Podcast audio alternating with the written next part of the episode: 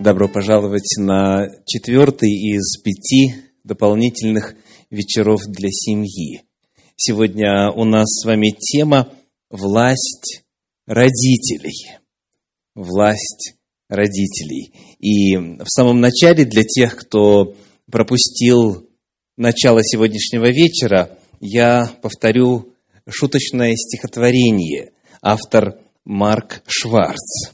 В нем очень хорошо показано два противоположных подхода к осознанию власти родителей в жизни детей.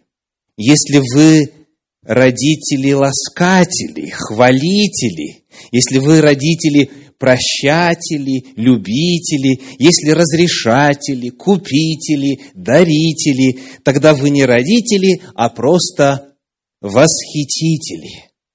А если вы родители-ворчатели, сердители, а если вы родители-ругатели, стыдители, гулять не отпускатели, собака-запретители, то знаете, родители, вы просто крокодители.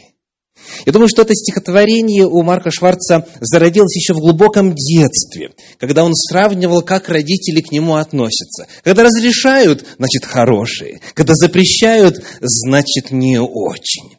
И вот ребенок очень часто именно сквозь эту призму воспринимает власть родителей. Ему нравится, когда эта власть проявляется в финансировании проектов ребенка, в покупках, в разрешательстве и так далее. Ему как правило, не нравится, если эта власть родителей его ограничивает. Когда я готовился к этому вечеру, я нашел еще одно стихотворение. А, автор у него, как говорится, ну, а, сам народ. Сам народ. Давайте я прочитаю вам. Секундочку.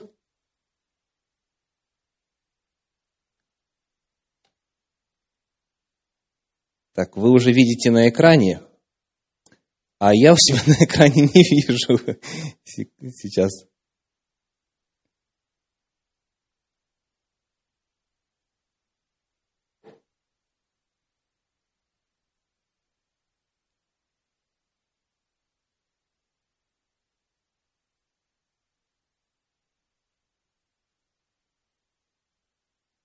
Итак, читаем.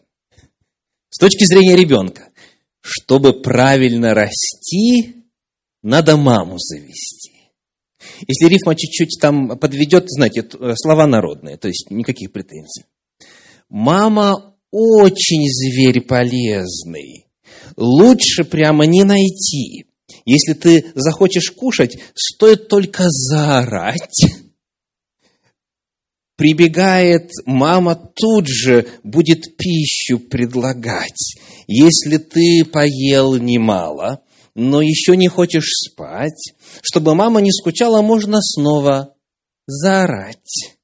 Мама на руки возьмет, мама песенку споет, мама сказочку расскажет, спляшет, мячик принесет. Здорово, правда? То есть ребеночек в действительности, когда взрослеет, когда постепенно осваивает этот сложный мир, он узнает, что в центре всего кто? Он сам. Стоит чуть-чуть вот новорожденному голос подать, мама уже тут. И ребенок привыкает к тому, что можно вот плачем, а потом чуть-чуть чем-нибудь погромче, воздействовать на родителей и легко получать то, что хочешь. И вот если в определенный момент не научить ребенка послушанию, самодисциплине, ограничениям своих желаний и факту наличия власти в лице родителей, которое потом распространится на восприятие власти в государстве, власти Божьей и так далее, то ребенок так и останется по умолчанию вот таким вот требовательным, вот с такими вот ожиданиями, что ему всегда все будут давать. Если не с первого писка, то минут через пять точно сдадутся. Вот сегодня, начиная разговор на тему о власти родителей, мы с вами должны посмотреть, как вопрос власти представлен непосредственно в Слове Божьем, в Священном Писании. И я хочу предложить вам отрывочек, где рассказывается о структуре власти. Мы сегодня многое должны из этого отрывка узнать. Давайте посмотрим на книгу послания апостола Павла в Колоссы, третью главу, где мы прочитаем стихи с 18 по 22. Послание в Колоссы, третья глава, стихи с 18 по 22. Какова структура власти в обществе? Читаем. Послание в Колосы, 3 глава, с 18 по 22. «Жены, повинуйтесь мужьям своим, как прилично в Господе. Мужья, любите своих жен и не будьте к ним суровы. Дети, Будьте послушны родителям вашим во всем, ибо это благоугодно Господу. Отцы, не раздражайте детей ваших, дабы они не унывали. Рабы, во всем повинуйтесь господам вашим по плоти, не в глазах только служа им, как человекоугодники, но в простоте сердца, боясь Бога. Итак, какая структура здесь представлена? Какие слои общества какие уровни социума человеческого здесь названы. Первое, кому сказано повиноваться, это жена. Дальше дети и, наконец, рабы. Три группы, три категории. Жена, дети и рабы. Ну, женщины, как вы себя почувствовали в этой компании? Хорошо, что первые, да? Это мужчина отвечает. Замечательно. То есть женщина на первом месте, а в числе подчиненных, так? Давайте попытаемся посмотреть на то, как вот в этом коротеньком отрывочке представлен вопрос структуры власти. Итак, первое, что нам надо знать, это то, что когда мы читаем подлинник, у нас совершенно явственно продемонстрированы разные слова, описывающие жену и детей и рабов, когда речь идет о подчинении, о послушании. Начнем с жены. Вот эта разница в терминологии заключается в следующем. Касательно жены написано в греческом «хюпотасо». Как у нас переведено? Послание в Колоссы, 3 глава, 18 стих. «Жены, повинуйтесь». В оригинале глагол «хюпотасо» – «повинуйтесь». И вот здесь для тех мужчин, которые уже э, возрадовались раньше срока, я напоминаю нашу тему о семье, которая касалась вопросов ролей в браке. Мы выяснили, что вот этот глагол «хюпотасо» описывает то, к чему Бог призывает и мужа, и жену. Напомним, послание в Ефес, 5 глава, 21 стих. Послание в Ефес 5, 21 говорит, повинуясь друг другу в страхе Божьем.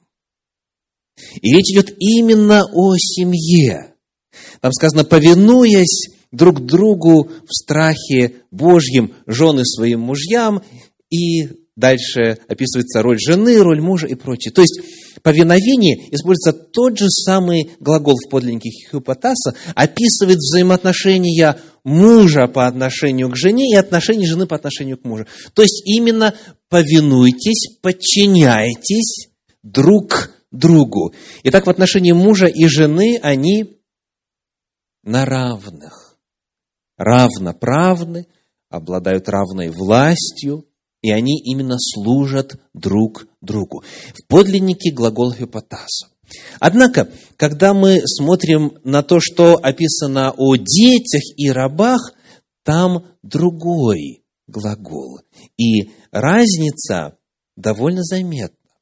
Во-первых, это греческое слово хюпакуо, хюпакуо. Но удивительно то, что и по отношению к детям, и по отношению к рабам применено одно и то же слово. Вот давайте глянем снова, как оно звучит в синодальном переводе. Послание в Колосы, третья глава, посмотрим на стих касательно детей. Сказано в 20 стихе, «Дети, будьте послушны», в оригинале «хюпако», а дальше 22 «рабы во всем повинуйтесь». Тот же самый термин в подлиннике. В русском разные слова, в оригинале тот же самый термин. То есть, то же повеление, которое дано детям, оно же дано и рабам. Правда интересно?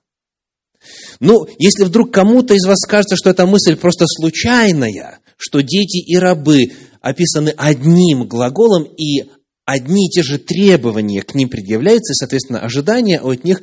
Давайте посмотрим еще на одно место Священного Писания, где эта мысль повторяется. Послание Галатам, 4 глава, стихи 1 и 2. Галатам 4 глава, стихи 1 и 2. «Еще скажу, наследник, доколе в детстве, ничем не отличается от раба, хотя и господин всего, он подчинен. Он подчинен попечителям и домоправителям до срока отцом назначенного. Итак, у мужа и жены одинаковая заповедь. Подчиняйтесь друг другу, повинуйтесь друг другу. Но в отношении детей и рабов используется один и тот же глагол повинуйтесь. И он ничем, ребенок, от раба не отличается. Дорогие родители, вот, коротко говоря, структура власти в семье. Есть отец и мать, они на одном уровне.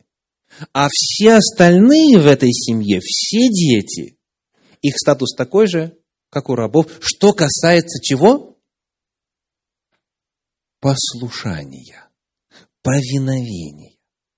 Сказано, что наследник, он, конечно же, войдет в свои права, когда вырастет до срока отцом назначенного, там статус будет совершенно другой и так далее. И, конечно же, имущественные отношения иные. Но что касается послушания, вот глава, главы семьи сказали, и что может раб ответить? Только если мороженое получу, да? Как вот э, в видеоролике, который смотрели в самом начале. Нет. Что отвечает раб? Слушаюсь и повинуюсь. Да? Вы знаете, в Америке раньше было распространено uh, yes, sir. Вот папа сказал, а теперь, хлопец, иди косить траву. Yes, sir. Вот ответ. Сейчас это уже, так сказать, под влиянием Бенджамина Спока и иных интересных э, психологов, которые э, Америку обрабатывали своей литературой. Сейчас это уже далеко не так. Но вот раньше так было. Ну, родители, как вам такая концепция? Нравится, чтобы вот в семье а, были те, кто вот сказал и сделалось? Очень нравится, я слышу, да? Так, а дети, дети, вам такая концепция нравится? No, sir. Давайте подумаем вместе. С одной стороны, можно было бы сказать, да, это сказано детям, дети, повинуйтесь, да? Сказано рабам, рабы, повинуйтесь, но не сказано родители, требуйте повиновения. Не сказано, родители, утверждайте свой авторитет, да? Как, как, например, не сказано, мужья, подчиняйте себе своих жен. Или не сказано, жены, подчиняйте себе своих мужей. А сказано, вы повинуетесь друг другу, то есть добровольно. Потому давайте проверим, есть ли у родителей, исходя из этой структуры власти, право ожидать и добиваться именно вот такого беспрекословного повиновения со стороны своих детей. Приглашаю вас посмотреть на первое послание Тимофею, третью главу, четвертый стих. 1 Тимофею 3, 4. хорошо управляющий домом своим, детей, содержащий в послушании, со всякою честностью. Итак, это уже обращено к кому? К отцу. К отцу, к родителю. У него есть власть не только надеяться и молиться Всевышнему, чтобы дети его слушали. У него есть власть, что делать? Их содержать в послушании. То есть, значит, этого добиваться, над этим работать, к этому стремиться, и это насаждать, и это утверждать. Для тех из вас, кто, если, может быть, ну, сейчас проникся каким-то смущением или наполнился смущением вот в силу таких радикальных заявлений Священного Писания. А, кстати, вы согласны, что Библия так говорит, что это не мы придумали, да? Согласны? Я хочу напомнить, что на эту тему у нас уже было довольно много тем. Цели воспитания, успешные методы воспитания, круглосуточное воспитание и так далее. У нас было 12 вечеров для семьи, потом дополнительных 7, и там мы говорили о важных фундаментах. Пожалуйста, если вы были с нами на тех вечерах, помните все это, вот размышляя о сегодняшней теме. То есть то, что мы утверждаем сегодня, оно никак не отменяет то, что уже было утверждено ранее. Оно призвано принимать во внимание все, все, все, все, все, о чем мы говорили ранее, и вообще, в принципе, все, о чем Господь говорит в своем слове на эту тему. Но сегодня у нас узкая тема – власть родителей. И еще даже более узкая, не просто власть родителей как таковая, а именно власть родителей касательно воспитания детей власть родителей касательно воспитания детей. Итак, хорошо управляющий домом своим, детей содержащий в послушании со всякою честностью. Хочу вам теперь передать содержание книги, точнее фрагмент из книги «Непослушный ребенок». Автор Джеймс Добсон. Эта книга была переведена в свое время на русский язык. И вот он рассказывает о маленьком существе мужского пола по имени Грег. Грегу исполнилось где-то порядка трех лет в этой истории. И вот что он говорит.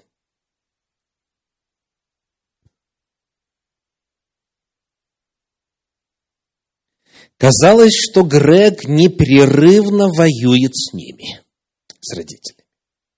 Когда его просили сделать что-нибудь совершенно обыкновенное, он отвечал «не могу». Если мать просила его, скажем, перестать выкидывать вещи из бельевого ящика, он капризничал «а я хочу». Он с азартом бросался на всяческие совершенно нормальные ограничения и успокаивался только тогда, когда видел, что довел родителей до отчаяния. Как-то раз ему позарез понадобилось включить телевизор, когда мать вышла из комнаты. Она вернулась, выключила телевизор, пожурила мальчика и опять ушла. Грег тут же снова включил телевизор. Мать попыталась как-нибудь урезонить его, а он твердил свое «Я хочу». Она села рядом с ним, умоляя его послушаться и не нарываться на наказание. Лицо у мальчика опять стало угрюмым, брови насупились, он слушал, но совершенно не слышал ее. Она поднялась почти в изнеможении и опять ушла. В изнеможении был и малыш. Однако он встал и подошел к телевизору. Тут уже мать вся в слезах вошла с намерением выдрать упрямца. «Грег», — сказала она, — «почему ты так делаешь? Ведь мне придется выпороть тебя». На что мальчик ответил, «Я хочу». Мать совсем упала духом и, опустившись в кресло, тихо зарыдала. Родители, что бы вы сделали в этой ситуации? Как бы вы проявили родительскую власть? Кто хочет начать формулировать правильный ответ? Ну, ваш, правильный для вас. Вот что вы бы сделали? Те из вас, кто уже воспитал, что вы делали в таких ситуациях? Вот ребенок совершенно определенно знает, что от него хотят, и он готов биться до самого конца. Что делать? Пожалуйста. Давайте я подойду к вам. Ему три года. Помните? Попробовать с ним поговорить и, может, завлечь его чем-то другим. Может, да, да. Чем, э, на что-то другое его переключить. Спасибо. То есть есть, есть вот такой способ переключить внимание. А в чем здесь власть будет проявляться? Как? В чем? Конечно, так как родители хотят, все равно получится. Ага, то есть они своего, э, кажется, не мытьем, так катанием. Хорошо, они своего добиваются. То есть есть стратегия переключить внимание. Хорошо, у кого еще есть? Пожалуйста.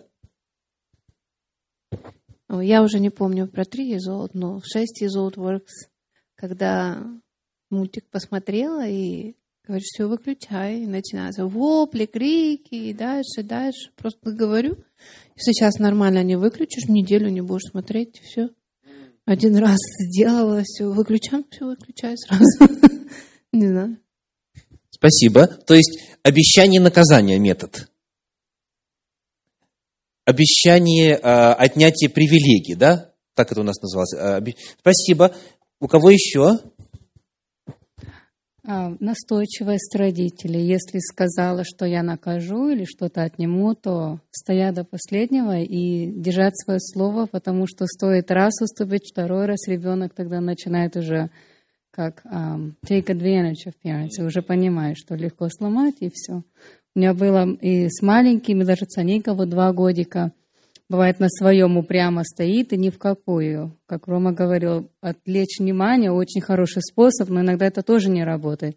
И приходится просто спокойно держать себя в руках, с любовью, убедить ребенка, просто настойчиво стоять, стоять, пока ребенок просто, он понял, что он дальше уже не победит а родителя, и все остается. Спасибо. Еще, если у кого есть желание поделиться, вот что бы вы сделали? Э, это, это такой ребеночек, который не сдается, вы поняли, да? Так, пожалуйста. Ну, в моем случае я бы, наверное, сделала так. Я бы просто от, отвлекла внимание от ребенка, просто на него бы не обращала какое-то время внимания, пока он не успокоится. А потом бы я начинала его заговаривать и обещать какие-то хорошие моменты в его жизни, которые могут быть, если он поступит так, как хочет мама. Спасибо. Э, значит, э, этот метод называется игнорирование поведение, да, на время игнорирования, а второй метод называется пряник. То есть а, обещание вознаграждения. Хороший, хороший вариант, спасибо. А я бы, наверное, э, сказала, что э, я понимаю, что тебе хочется посмотреть, наверное, там действительно интересно, или это если середина чего-то, мне бы тоже не понравилось, если бы меня там отвлекали. Вот, и сказала бы, поставила бы ограничение, допустим, 10 минут, и мы выключим. И, потому что он, как бы, наверное, таким методом пошла. Спасибо. Еще? Ну, у нас маленький ребенок, три годика. А, что интересно, был у нас, а, у нас проблема с iPad, он очень любит iPad. И а, тоже ставим ограничения. Иногда а, говоришь, нельзя, конечно, сердиться, все можно, но я что делаю? Объясняю, что это плохо, надо, надо э, количество времени, сколько он должен смотреть. А, и даже то, что он смотрит, я всегда стараюсь проверять. И эм, то, что я делаю дома, как бы отвлекать его, я прошу его, про, оставь э, iPad и помоги маме. Вот мама сейчас э, идет э, э, и там или убирает, или на кухне что-то делает. И вначале тоже он не соглашается. И я говорю, все, iPad больше не дам. И он соглашается помогать. И а бывают такие поступки, когда он делает очень плохо и не слушается, тогда я э, как бы объясняю, что это нехорошо, и э, стою на колени и молимся вместе. Спасибо, спасибо. Ну что ж, а, еще есть. Так, это человек, который пять университетов закончил, помните? шесть, да. Да, шесть. Ну, что я хочу сказать. Во-первых, э, характер, мне кажется, ребенку дается от рождения. И если конкретно о Греге говорить, это один человек. Но в семье бывает, как вы уже знаете, и три, и пять, и шестеро детей. И действительно, каждый ребенок – это институт. Это особое образование, которое нужно применить именно к нему конкретно. Не все такие, как грек, правильно? Вот. Но что касается в этой ситуации конкретно, я думаю, здесь вина родителей. Они запустили его воспитание уже в три года. Это родители виноваты.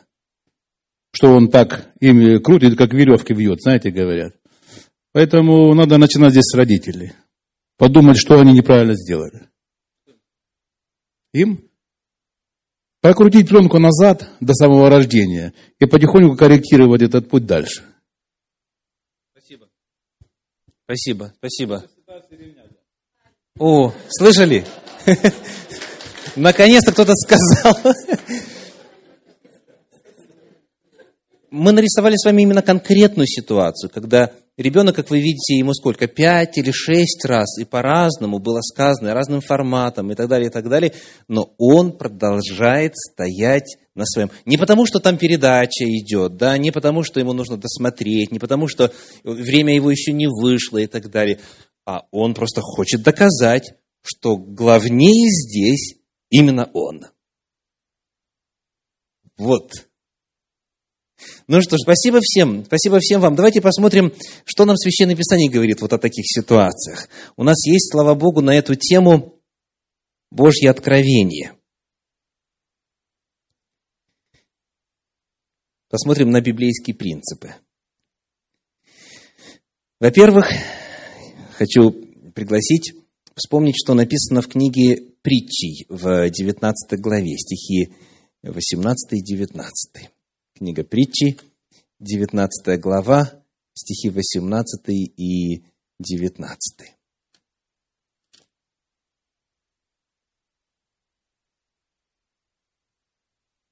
Наказывай Сына Своего, доколе есть надежда. И не возмущайся криком Его.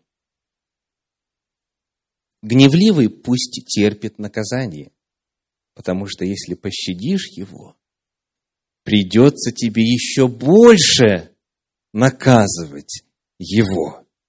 Вот здесь очень глубокие принципы воспитания заложены именно вот в той ситуации, когда родитель и ребенок сталкиваются лоб в лоб, когда это вопрос власти. Есть много иных вопросов, которые мы сегодня не рассматриваем. Но вот, вот в той ситуации, когда ребенок подвергает авторитет родителей, власть родителей сомнению, вот здесь, а, как говорит Священное Писание, Давайте читаю еще раз. «Наказывая сына своего, доколе есть надежда». Что означает фраза «доколе есть надежда»? Что она предполагает? Что, нам, что наступит момент, когда наказывать будет бесполезно. И даже и невозможно. То есть, доколе есть надежда, это предполагает, что у родителей есть определенный срок, определенное время, когда это можно делать. Что еще здесь сказано? Не возмущайся криком его. Ну, если вы посмотрите другие переводы, фактически во всех, которые я просмотрел, я просмотрел порядка 15 и посмотрел подлинник, естественно, нигде больше нет такой формулировки «не возмущайся криком его». Вот что э, говорит перевод Российского библейского общества. «Смотри, не погуби его». «Смотри, не погуби его». И это вот довольно близкий к подлиннику перевод. И в сносочке вот этого издания современного перевода Российского библейского общества говорится, что этот отрывочек может иметь два смысла. Первый – смотри, не погуби его. То есть, в том смысле, что если ребенка не наказывать, то ты его погубишь. Ты его погубишь. То есть он не вырастет а, нормальным, зрелым человеком. Есть а, другой смысл, равно возможный в этой ситуации, когда наказываешь, не погуби его. То есть как будто бы это призыв к ограничению методов наказания. То есть, когда речь идет о наказании, розга, а, как вот упоминается в Священном Писании, да, то очень важно, чтобы это было именно наказанием, чтобы это не было чем? Издевательством, насилием, надругательством над ребенком. Но в следующем стихе, в 19 говорится, гневливый пусть терпит наказание, потому что если пощадишь его, придется тебе еще больше наказывать его. Всякий случай, говорит этот стих, который вот так вот просто пропущен. Именно вот в тех ситуациях, когда конфликт ярко обозначился, и все прекрасно понимают, ребенок знает, чего он хочет, он хочет не слушаться. Вы знаете, чего вы желаете, по воле Божьей, по всем законам Господним и так далее. Когда вот этот конфликт состоялся, если его проигнорировать, то в следующий раз что будет? Придется еще большую меру воздействия прилагать. Это обыкновенные законы. Законы взаимоотношений. Если не накажешь его, то придется тебе еще больше наказывать его. Итак, это первый отрывочек, который говорит в действительности далеко не о всех ситуациях, а именно о тех, когда уже иные все методы не возымели действие. И напомню, что у нас была тема методы воздействия. Мы начинаем с самых мягких. Так Господь с нами. Он говорит однажды, если того не заметит в другой раз, а потом болезнь пошлет, а потом горе пошлет, а потом до могилы может довести. Но все с одной целью, чтобы остановить человека, чтобы спасти его. То есть Божий метод работы с нами, он всегда начинается с самых легких путей, самых мягких способов воздействия. И в той теме мы подробно говорили, какие методы в Библии представлены. Но вот в той ситуации, когда речь идет именно о власти родителей, когда эту власть оспаривает ребенок, а у родителей есть законное основание этого требовать. Я напомню, что вот в тех посланиях, которые мы читаем, апостол Павел говорит, «А, родители, воспитывайте детей своих в учении и наставлении Господнем. Не так просто, как вот по традиции нас мама и папа наказывали, и знаете, как многие просто воспроизводят, даже не думая, а правильно ли это было, а стоит ли этого требовать и так далее. Нет, в учении наставления Господнем. Когда вот эти вопросы выверены, и тем не менее ребенок оспаривает власть родителей, подвергает ее сомнению, пытается ее снивелировать, вот здесь нужно действовать так, как говорит Священное Писание. Еще один отрывочек. Книга притчи, 22 глава, 15 стих, притча 22, 15. Сказано, «Глупость привязалась к сердцу юноши, но исправительная розга удалит ее от него». Кто с верой примет это слово, тот освободит своих детей от многих глупостей. Хотя в современном мире это не популярно звучит. И я должен сказать, что слово «юноша», которое в подлиннике используется, оно может означать и самого маленького, и, и постарше. Возраст здесь не указан, но оно может означать совсем маленьких детей. Потому просто имеется в виду вот подрастающее поколение, вот как бы общий термин используется. Здесь в отношении возраста четко у нас границы не указаны. Скажем, в русском языке есть детство, потом отрочество, потом юность. Здесь термин юноша не в этом смысле не в этом смысле.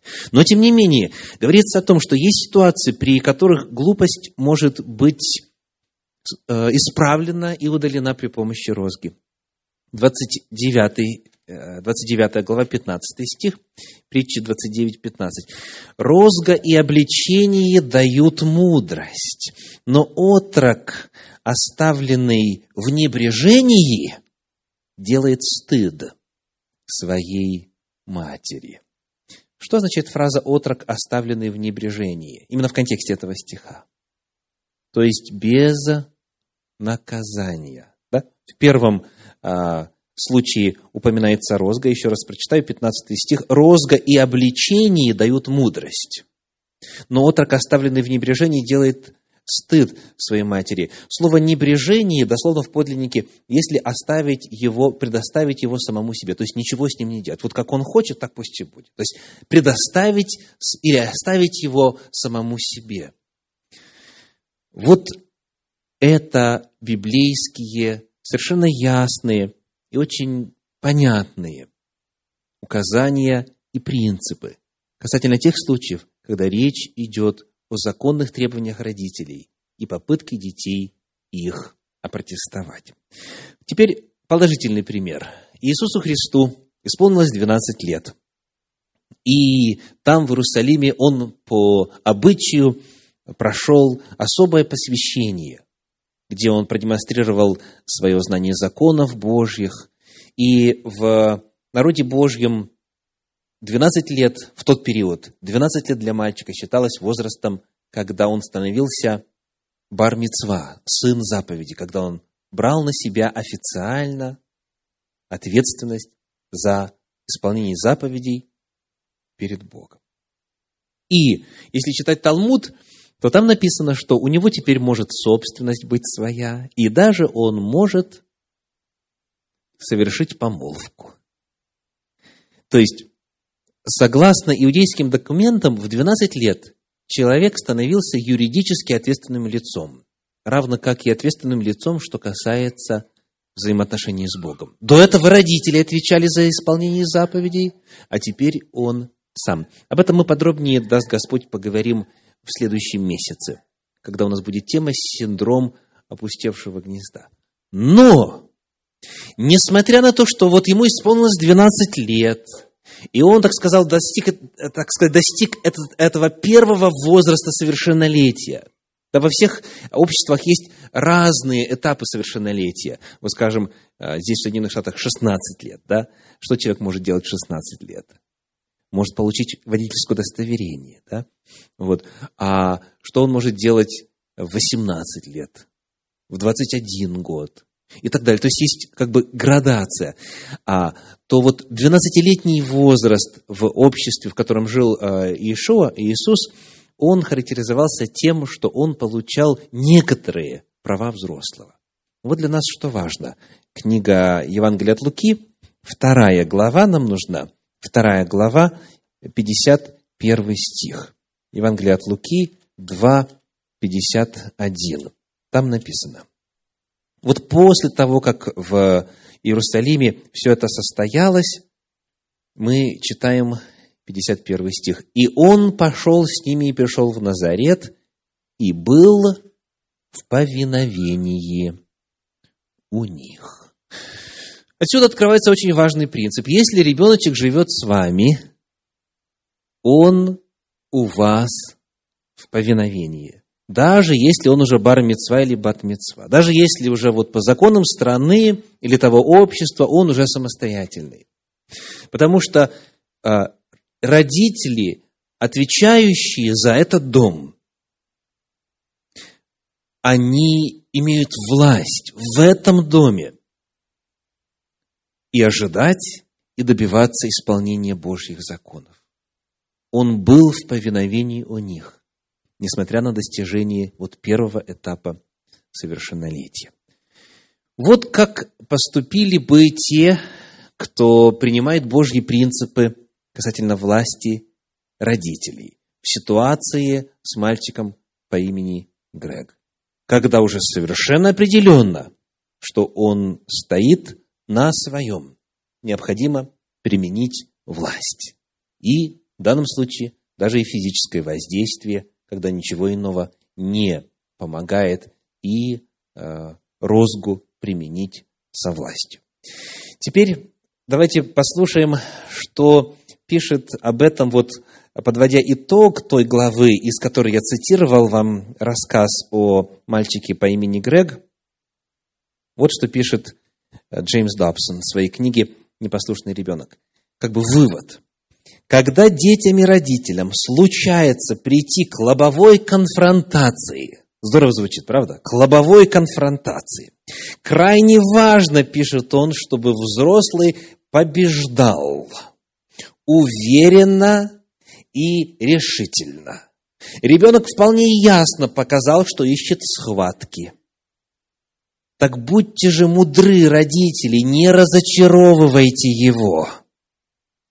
Для родительской власти, пишет специалист, нет ничего более сокрушительного, чем несобранность матери или отца во время такой схватки.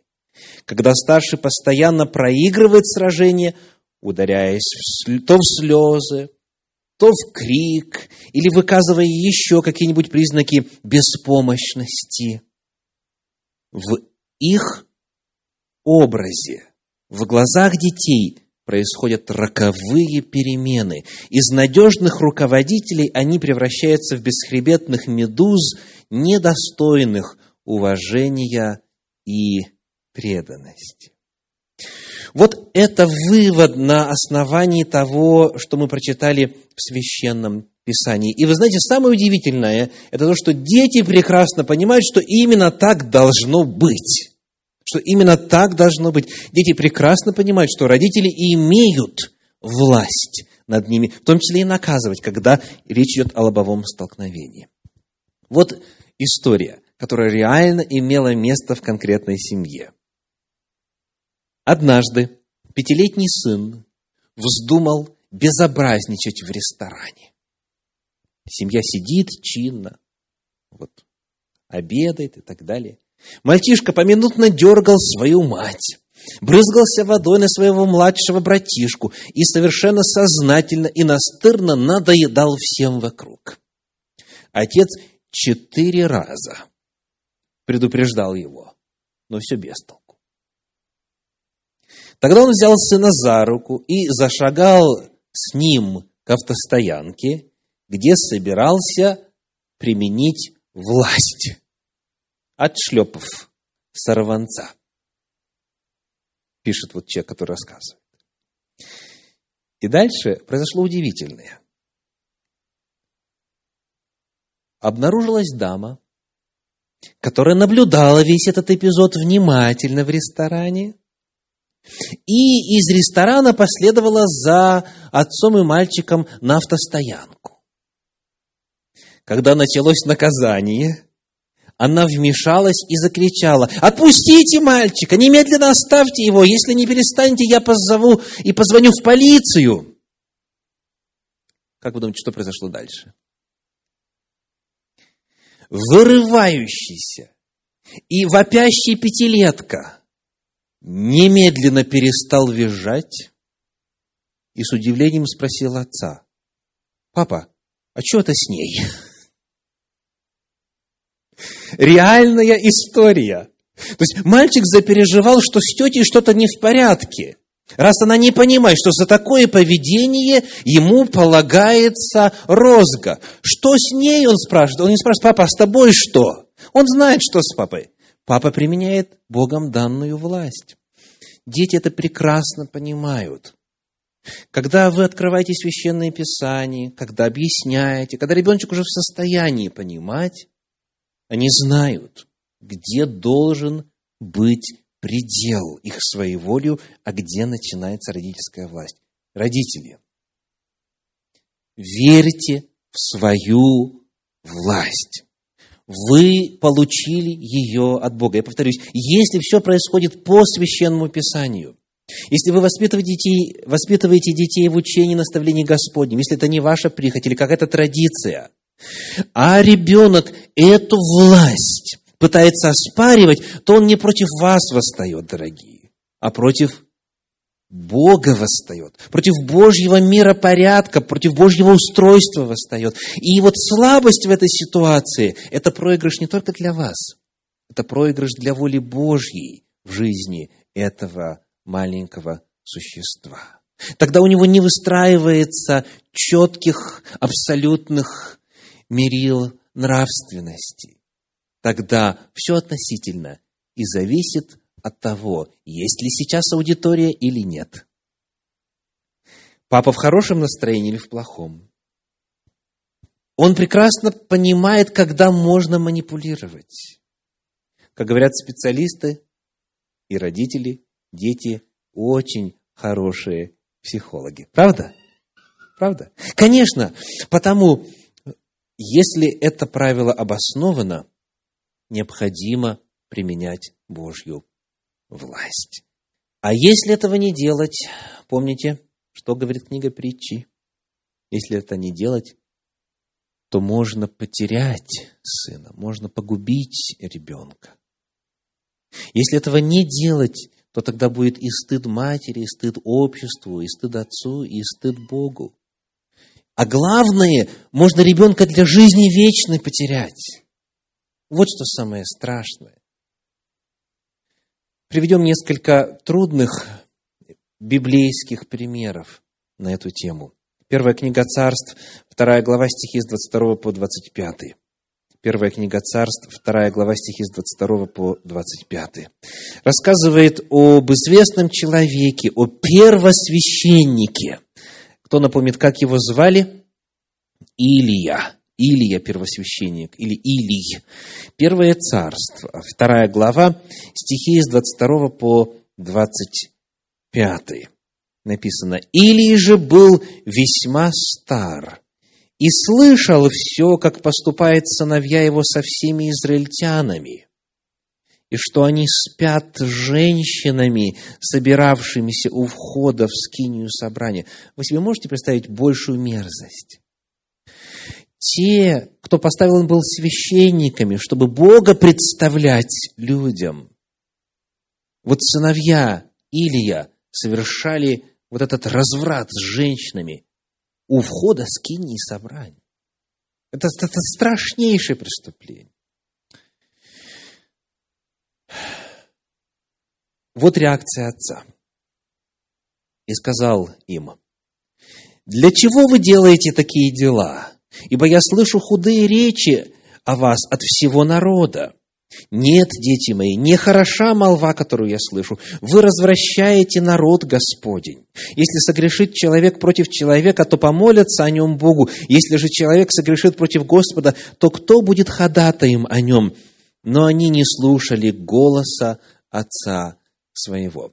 Давайте проанализируем эту ситуацию. Конечно, речь идет уже о взрослых детях и о престарелом отце. Но у отца по-прежнему сохраняется власть над своими детьми, вот что касается служения, потому что он первосвященник, а они священники. Он первосвященник, а они священники. Вот что сказано. Он слышал все, как поступают сыновья его. То есть он полностью был в курсе. Это первое. Второе, что важно отметить. Сказано, что он услышал это от кого? От всего народа. То есть это было известно всему народу израильскому. Вот такие масштабы приобрела эта проблема. И что он им говорит? Нет, дети, нехорошо вы поступаете. Нехорошо вы это делаете. Потому что кто за вас помолится, если вы согрешаете против Господа? А что он должен был бы сделать? Давайте прочитаем дальше 29 стих. 29 стих этой же самой второй главы. Вот теперь Божье Слово Отцу. Для чего же вы попираете ногами жертвы мои и хлебные приношения мои, которые заповедал я для жилища моего? И для чего ты предпочитаешь мне сыновей своих? Представляете, как Бог ставит вопрос? Если сыновья не исполняют волю Божью, а во власти Отца ситуацию исправить, изменить, и он вместо того, чтобы поступить в пользу Бога, прикрывает или жалеет, или не знаю как, своих детей, то что тогда происходит? Как Бог это расценивает? Ты предпочитаешь мне, еще раз сказано, «Ты предпочитаешь мне сыновей своих». Вот что происходит. Скажите, что должен был первосвященник сделать? Он должен был отстранить их от служения. Это самое очевидно. Он отвечает за них в качестве священников. Он не отвечает за их частную жизнь, да, но вот как священники, они должны были лишиться сана. Тут же, сразу же, он должен был использовать свою власть. Но коль скоро этого не произошло, произошло следующее, что уже Бог должен был сделать. В 4 главе в стихах 10 и 11 написано, что оба сына Илия, первосвященника Офни и Финиес, умерли. Они были убиты филистимлянами во время сражения. Смотрите, что происходит, если вовремя не отстоять Божьи принципы, если вовремя не защитить власть родителей. Если не накажешь его, что книга притчи говорит, в следующий раз придется еще больше наказывать. А когда время идет еще дальше, то бывает, что уже ребенок сформировался, и уже нет надежды. Наказывай сына твоего, доколе есть надежда. Но бывает, что он уже настолько вырос, что уже родители не в состоянии ничего изменить. Они могут только молиться. Но до этого можно не допускать, дорогие. Если с самого начала, когда ребенок вот начинает проявлять свое бунтарское непослушание, вовремя его остановить. И вы знаете, дети, они же по природе ученые, да? Они поняли, что сегодня не получилось, и они где-то вот какое-то время будут с этим фактом вот смиренно жить. Но потом пройдет недельки две, может быть, месяца два, и они захотят поставить новый эксперимент. А вдруг что-то поменялось во Вселенной, да? А вдруг папа или мама теперь уже по-другому думают. И они снова попытаются вашу власть проверить. И пройдет время, и они снова такую попытку предпримут. То есть не нужно ожидать, в особенности, если ваш ребенок уродился строптивым, ну, в бабушку и в дедушку, да, в, теще или в тесте, там, в тещу или в тесте, или в кого угодно. Если ребенок родился строптивым, и вы за своим чадом это знаете, будьте готовы, что через время он просто ради любопытства проверит на прочность вашу власть. Вот в тот момент, когда это будет происходить, снова необходимо напомнить с любовью, как Библия предлагает. Еще одно очень важное место. Кто любит, тот с детства наказывает его. Наказание должно быть выражением чего? Любви. Любви. Кто любит, тот с детства наказывает его. Потому, если наказание, мы об этом уже говорили, не является выражением любви, не является выражением высших интересов и заботы об этом ребенке, то тогда наказывать нельзя. Нужно вначале вернуть себя в правильное состояние и потом к этому приступать. Но когда все ясно, когда все понятно, ради Бога, ради ребенка, ради будущего этого ребенка, необходимо твердо стоять на защите своей власти, содержать детей в послушании. Еще один трагичный пример. Третья книга Царств, первая глава стихи 5 и 6.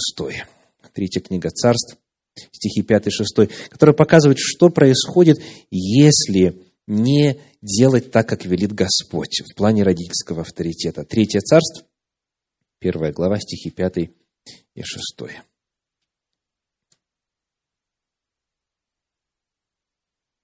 Адония, сына Гифы, возгордившись, говорил, «Я буду царем» и завел себе колесницы, и всадников, и пятьдесят человек-скороходов. Отец же никогда не стеснял его вопросом, для чего ты это делаешь? Для чего ты что делаешь? Для чего ты делаешь то, что только что описано? Да? То есть, я буду царем и готовлю для этого структуру. Отец никогда не стеснял его вопросом, для чего ты это делаешь? Он же был очень красив. И родился ему после Авесолома. Что здесь о причинах, почему отец не проявлял власть, сказано. Первое. Внешняя привлекательность. Он был очень красив. А второе. Родился ему после Авесолома. Там определенная последовательность событий в жизни Давида сыграла свою роль. То есть всегда есть так, что а вот какие-то особые связи между родителем и вот этим конкретным ребенком. И они могут порою воспрепятствовать объективному восприятию ситуации. Ну, кто знает, что дальше произошло.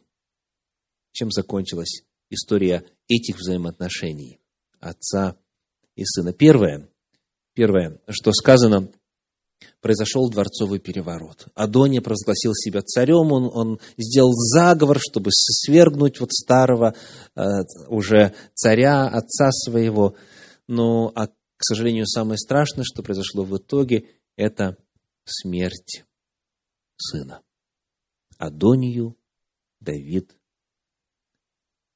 потерял. Ну, в конечном итоге, да. То есть Давид уже был при смерти тогда, и он передал царство Соломону, но самое страшное, что сын был потерян для общества, для семьи, для родных, для страны и, возможно, для Бога, мы не знаем точно. Вот два трагичных примера того, что происходит, если вовремя, дорогие, не защищать власть родителей, данную от Бога. В тех случаях, когда ребенок объявляет родителям бунт. Речь идет не только о вас, и, может быть, даже не столько о вас. Ваша главная задача как родителей – это ребенок, достойный Бога, достойный семьи, достойный общества. И вот именно заботясь о ребенке, желая ему благословения и радости и счастья, необходимо сохранять и поддерживать родительский авторитет родительскую власть. Вот это главные принципы, которые мы открыли сегодня в Священном Писании по теме «Власть родителей», применительно к вопросу воспитания детей. И напоследок, как вам нравится вот эта иллюстрация? Кот и повар. Смотрите, что делает повар, смотрите, что делает кот – ну и если вы знаете эту басню Крылова наизусть, я приглашаю вас мне вторить. Какой-то повар грамотей с поварни побежал своей в кабак. Он набожных был правил и в этот день по куметризну правил. А дома стеречись ясное от мышей кота оставил. Но что же, возвратясь, он видит? На полу объедки пирога. А Васька кот в углу, припав за уксусным бочонком, мурлыча и ворча трудится над курчонком. Ах ты, обжора! Ах, злодей! Тут Ваську повар укоряет, не стыдно ли стен тебе? не только что людей, а Васька все-таки курчонка убирает. Посмотрим теперь на другую иллюстрацию. Мне кажется, она еще ярче. Посмотрите, как кот развалился. Да? И прямо вот так нарисован, как почти что детеныш. И дальше повар продолжает. Как? Быв честным котом до этих пор, бывало, за пример тебя смиренство кажут, а ты Ах ти, какой позор! Теперь, теперь все соседи скажут, кот Васька плут, кот Васька вор. И Ваську, где не только что в поварню пускать не надо, и на двор, как волка жадного в овчарню. Он порча, он чума, он язва здешних мест. А Васька слушает – да ест. Тут ритор мой, дав волю слов течению, не находил конца нравоучению. Но что ж, пока его он пел, кот Васька все жаркое съел. А я бы повару иному велел на стенке зарубить, чтоб там речей не тратить по-пустому, где нужно власть употребить. Власть родителей дает им право в тех случаях, когда ребенок с вызовом объявляет им сражение, одержать уверенную победу и пользоваться своей властью ради ребенка, ради его счастья в нынешней и будущей жизни. Вот эта тема на сегодня.